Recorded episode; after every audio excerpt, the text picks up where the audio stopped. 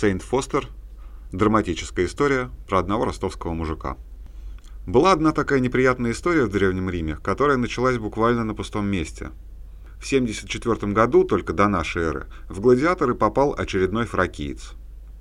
Ну как фракиец? Для римлян все, кто на восток за Грецию жили, были фракийцами – Мужик на самом деле был с территории Боспорского царства, но там все в голос от него и до, и после неприятных событий открещивались и рассказывали, что это к ним заходили с севера какие-то достаточно странные и наглые люди, иногда оставались пожить.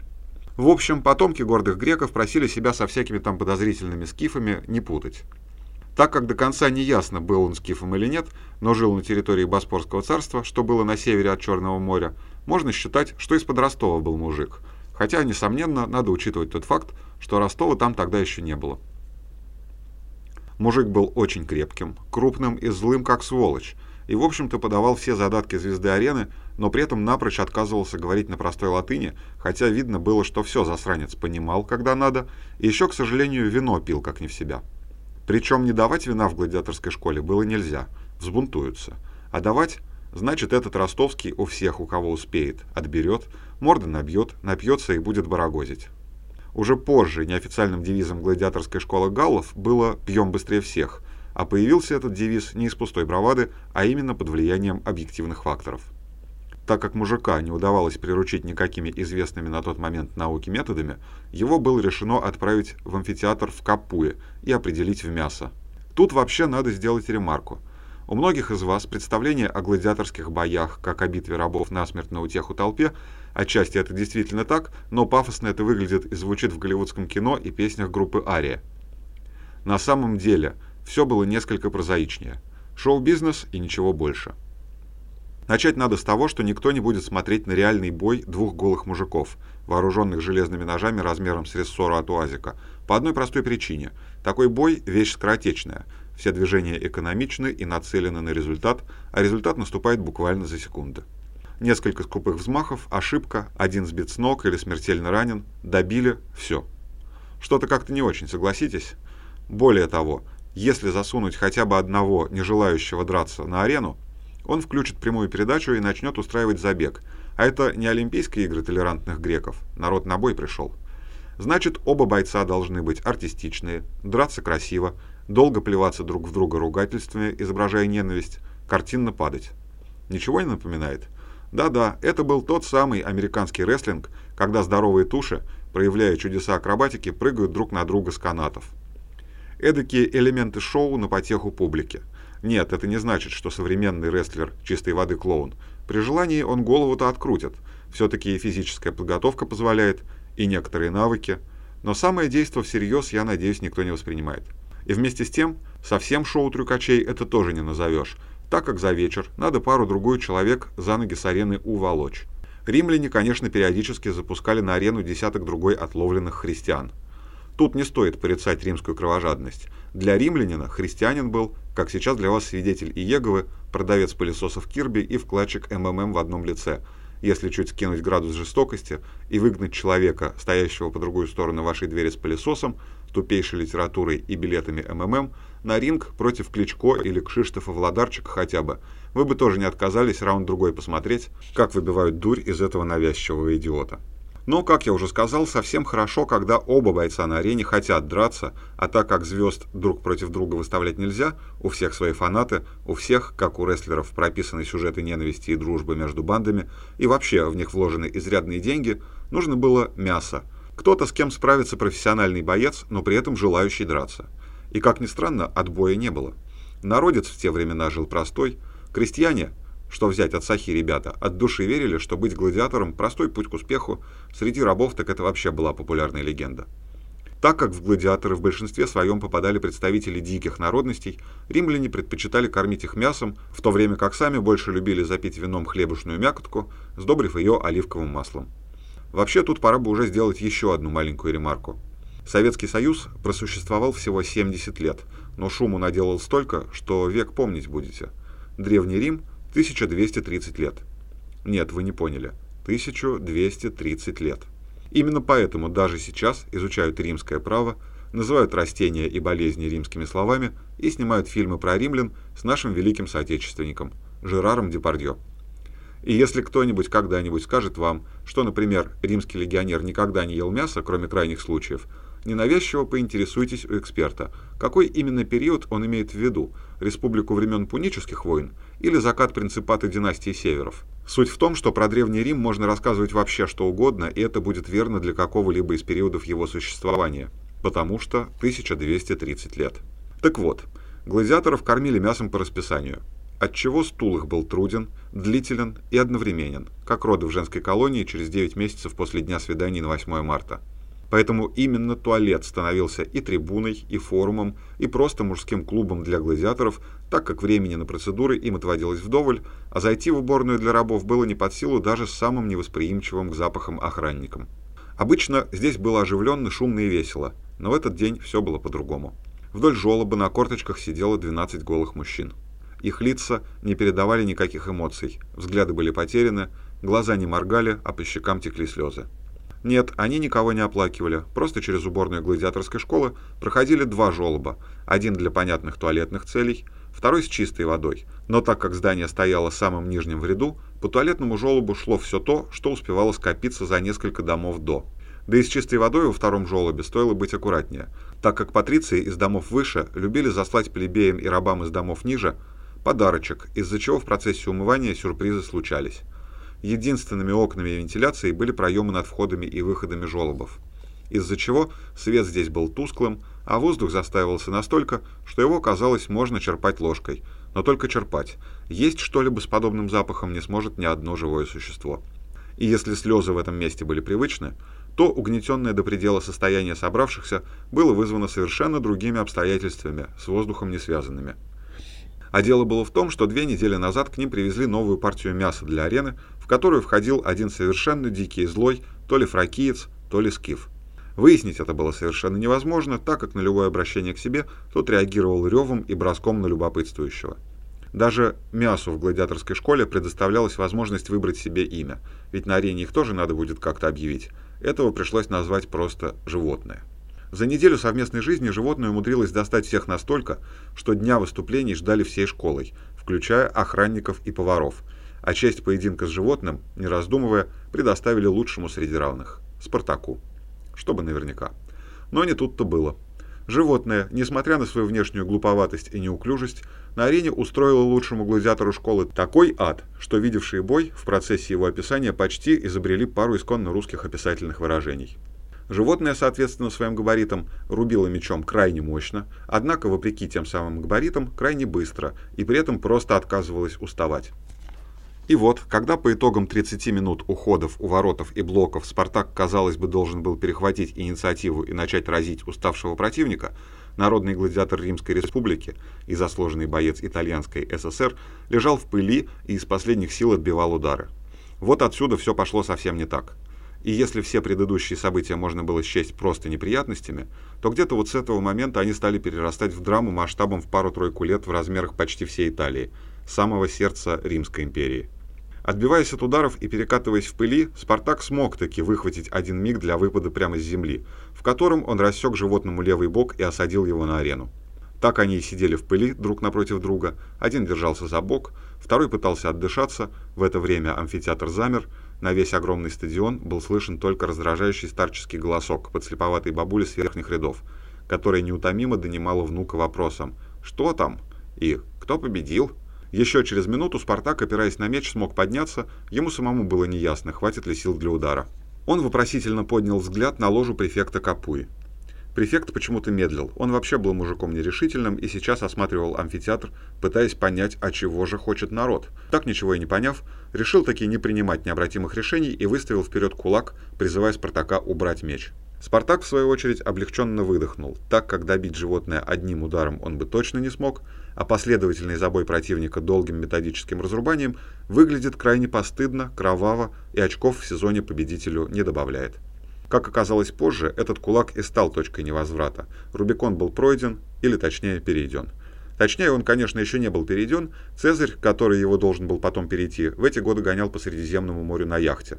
Там смешная история. Он от души поругался с Суллой, древнеримским Путиным, послал его на все три латинские буквы и сказал, что в гробу видал его приказы развестись с женой, плюнул на ворота Рима, назвал всех дураками какими-то и поехал в Гагры. Ну, то есть на Родос, а не в Гагры. Но не доехал. По пути его захватили пираты, стали просить за него выкуп, получили от Цезаря леща за то, что попросили мало, потом еще месяц слушали его нравоучения, пока выкуп везли из Рима. Но и на этом история не закончилась. Получив выкуп из багрев этого малолетнего демагога, они даже деньги не успели потратить. Цезарь собрал флот, догнал их, настучал всем по голове, забрал деньги и развесил несчастных на крестах. Но так как мужик он был в принципе беззлобный, сжалился и сказал переломать всем ноги перед распятием, чтобы побыстрее под весом тела задохнулись. Люди тогда в принципе знали толк в гуманизме. Где-то между ломанием ног и распятием киликийских пиратов в Капуе Ростовского притащили в отдельную комнату лечить, где он сразу внезапно выучил латынь и стал сначала без тени акцента орать всем, чтобы его лечили, потому что сам префект пожаловал ему жизнь, требовать вина и, несмотря на ранения, заказывать себе баб.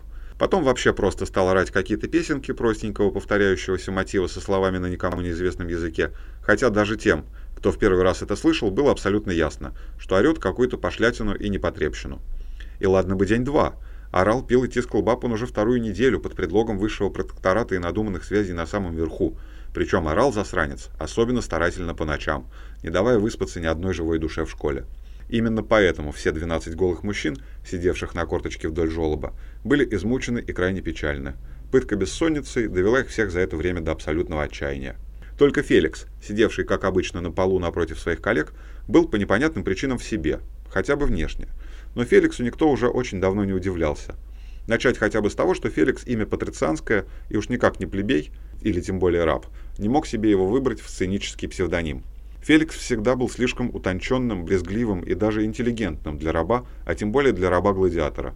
Был у него и недостаток. Он как-то больше предпочитал мальчиков. По этому поводу над ним аккуратно подшучивал старый костяк школы, но вот прям аккуратно.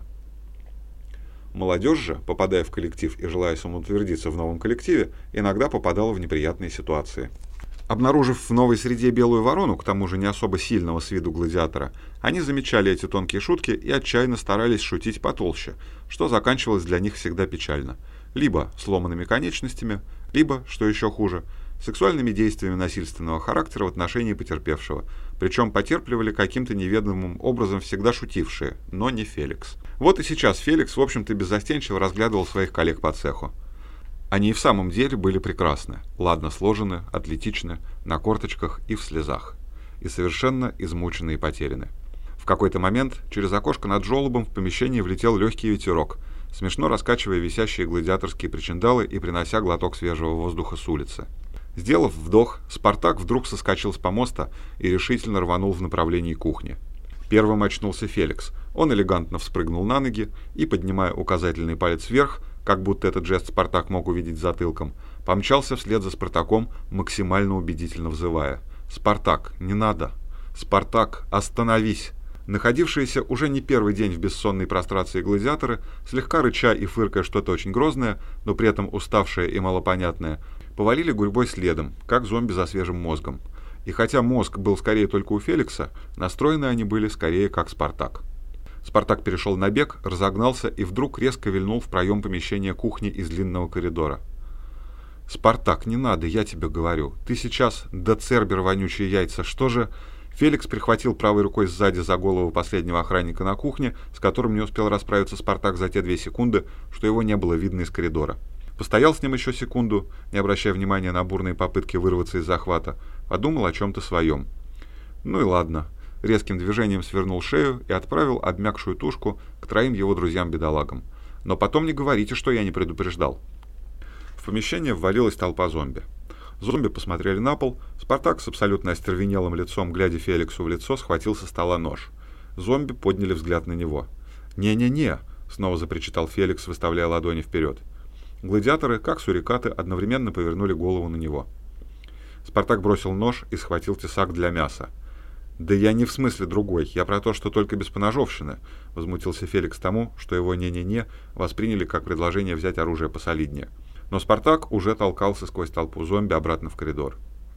Феликс вздохнул, снова собрав на себя пустые красные глаза толпы сурикатов, из-под бровей обвел своих зависших друзей взглядом ищущим хотя бы один осознанный взор. Не найдя поддержки, печально на выдохе изрек. Понятно. И рванул за Спартаком в проделанный среди сурикатов проход. Сурикаты посмотрели внимательно друг на друга, молча схватили все маломальски острое и опасное со всех ближайших столов и, снова начав рычать, бросились вслед. Современная женщина на самом деле только делает вид, что не понимает или не хочет понимать, что мужчина зол или взбешен. Эмансипация. Сейчас женщинам не модно показывать, что ты боишься и осознаешь, что вот этот вот опасный самец семейства гоминидов, стоящий в дверях кухни в одном черном носке, с ноздрями раздувающимися настолько, что кажется, что в ноздрю может поместиться большой палец ноги без носка, на самом деле достаточно физически развит и взбешен, чтобы буквально открутить голову. Но тут мужчина поднимает руку с рубашкой, второй рукой вытягивает правый рукав и, показывая женщине выглаженную на рукаве ровную стрелку от плеча и до манжета, спрашивает сквозь зубы. «Что это?» И тут так быстро в женской голове пробегает. Блин, он же просил не гладить его рубашки уже пять раз. Но она же с моим всем стиралась, я по инерции. Может, успеет гладить? А нет, уже 19.15, ему 15 минут назад надо было выйти. Стоп, а чего он вообще дома? Проспал, что ли? Блин, я же обещал его разбудить. Потому что мой телефон на его зарядке был. А его зарядку? Ой, а что это у него глаза такие? Интересно, он не ударит? Вроде за два года ни разу. Ой. Подобные мысли пролетают в прекрасной женской голове пулей и всегда заканчиваются тем, что инстинкт берет верх и обрывает их ход. А иногда у женщин, обладающих быстрой реакцией и интуицией, вообще ограничиваются одним «ой». После чего инстинкт самосохранения дает четкий и ясный выход – «беги». Рассудок быстро оспаривает вариант «куда» и тут же дает корректировку – глазки котика из Шрека и «прости». «Прости». Конечно, женщины могут поспорить и сказать, что никогда их мужчина их не пугал, что вообще их Женечка, Пашенька, Сереженька самый добрый и лучший и никогда руки не поднимет. Но хотя бы один раз каждая из них видела его в гневе, сомневалась и слушала не разум, а инстинкт. Так вот, пару тысяч лет назад женщины подобным самообманом вроде эмансипации не увлекались. И не столько из-за отсутствия рвения к равенству, сколько из-за избыточной простоты и прямоты мужчин, которые и правда бывало могли и зашибить. Поэтому, когда в комнату влетел сначала гладиатор с тесаком и безумными глазами, за ним еще один, а следом толпа, вооруженная чем попало, три дамы, находившиеся в комнате, молниеносно оценив обстановку, испарились. Пожалуй, даже немного в нарушении законов физики, которые отрицают возможность проникновения плотного тела сквозь толпу плотных и очень злых тел. С другой стороны, пару тысяч лет назад законы физики считали скорее причудой странных греков и седовласых мужей, чьи жены давно уже резвятся в чужих постелях, а потому на соответствие им свои действия никто никогда не проверял, из-за чего нарушались они повсеместно и регулярно. Спартак одним прыжком подскочил от двери к топчину, на котором совершенно спокойно лежал тот, кто меньше чем за месяц превратил его жизнь в ад. Но вы и представить себе не можете, эта сволочь была мертва. Причем рана на боку была чистой и почти зарубцевавшейся. Единственной возможной причиной смерти могли быть только десятки пустых амфор, а точнее вино, которым в таких количествах можно поить когорту до потери памяти две недели. В этот момент все, включая Спартака, почему-то посмотрели на Феликса. «Ну а теперь-то вы что на меня смотрите? Бежим!» Следующие 3-4 дня выпали из жизни гладиаторов.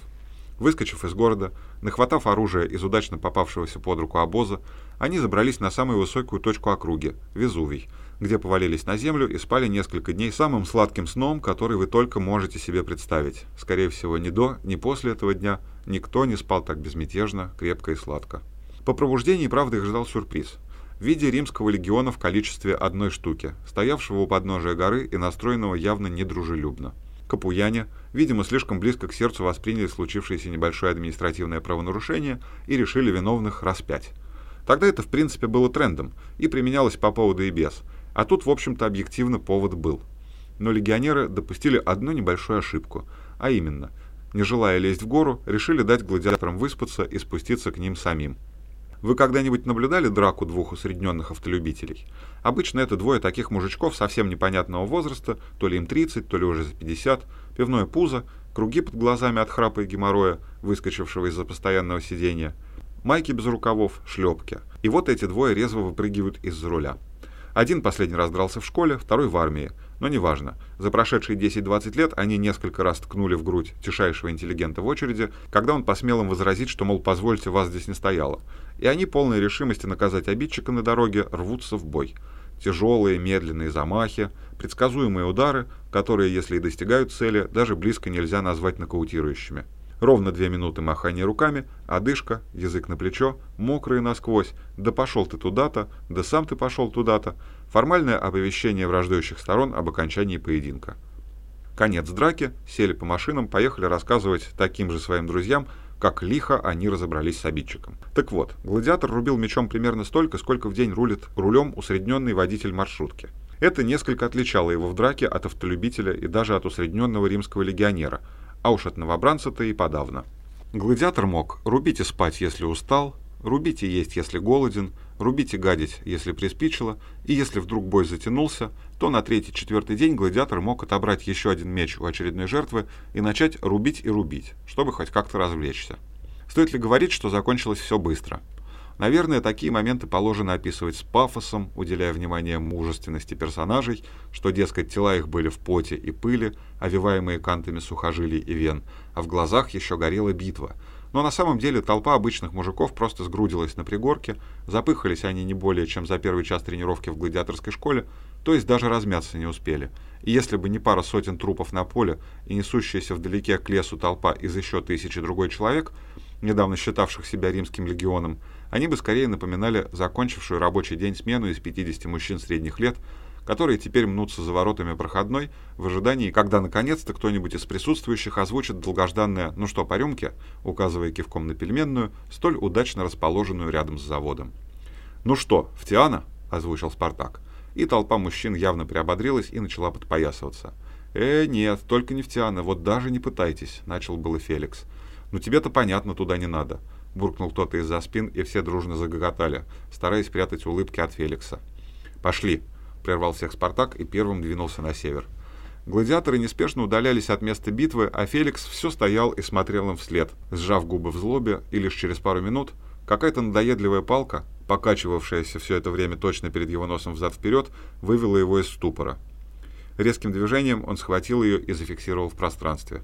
Потом медленно опустил взгляд вниз с настолько злым лицом, что если бы кто-то там внизу поймал этот взгляд на себе, то, скорее всего, предпочел бы просто перестать дышать самостоятельно, не дожидаясь того, что с ним собираются сделать. Как оказалось, внизу у ног Феликса и правда лежал легионер, а надоедливой палкой было древко пилума, торчавшего из нагрудной пластины. При каждом вдохе, сопровождавшемся хрипом, и выдохе с кровавой пеной, дротик покачивался назад и вперед. Только вот взгляд Феликса несчастный не видел – так как не моргающими, полными дикого ужаса глазами, он смотрел на древко, торчащее из собственной груди, и руку, схватившую древко секунду назад. Ужас перед смертью, избыточная тучность и факт того, что панцирь ему явно маловат, говорили о том, что, скорее всего, он был каким-то на скорую руку завербованным лавочником, как и большая часть легиона, разбитого под Везувием. Так как в руках горе-вояки не было никакого другого оружия, меч был в ножнах, а пилума ни у кого из гладиаторов быть просто не могло, вероятнее всего проткнули бедолагу его же собственным дротиком. Наверняка слишком долго думал и целился перед броском. Настолько, что к нему успели подпрыгнуть, выхватить и проткнуть. Феликс вдруг смягчился и немного загрустил. Он поднял взгляд и смотрел снова на север. «Вот скажи мне, почему меня никто никогда не слушает?» Вот сейчас вся эта толпа валится на какую-нибудь виллу в Тиана. Будут там неделю пить, тискать баб. Конечно, ведь Тиана на всю компанию известен своими красавицами-рабынями. И я не из зависти это говорю, и не из-за моего безразличия к женщинам. Они ведь потом этих баб с собой потащат через всю Италию, а там начнется. А давай еще маму с сестрами возьмем, и мы вместо мобильного незаметного отряда превратимся в обоз, идущий медленнее торгового каравана. Обуза из некомбатантов, вечно ноющих про поесть и пописать. Что еще нужно для успеха? Но ведь даже слушать никто не хочет. Да и Феликс вдруг понял, что не слышит больше хрипа внизу. Легионер-лавочник умер уже несколько секунд назад с открытыми и все так же полными ужаса глазами. «Ой, извини». Феликс понял, что немного передавил на дротик, сам того не желая. Вздохнув и буркнув под нос, даже этот слушать не стал. Он медленно пошел вслед за своими. Он знал, что до добра их это приключение не доведет, что рано или поздно все они повиснут на крестах вдоль одной из центральных римских дорог. Но еще он знал, что без него подобное случится с его друзьями намного раньше, чем с ним. Конечно, он мог пойти в любую сторону, выбраться из Италии, но эта ватага головорезов давно стала для него родной семьей. И хоть они часто пренебрегали его действительно рациональными идеями, подшучивали, оставить их ему не позволила бы совесть, а значит с ними до конца ведь он хоть и был геем, но никогда не был пидорасом и своих не бросал. Поразительно же во всей этой истории другое.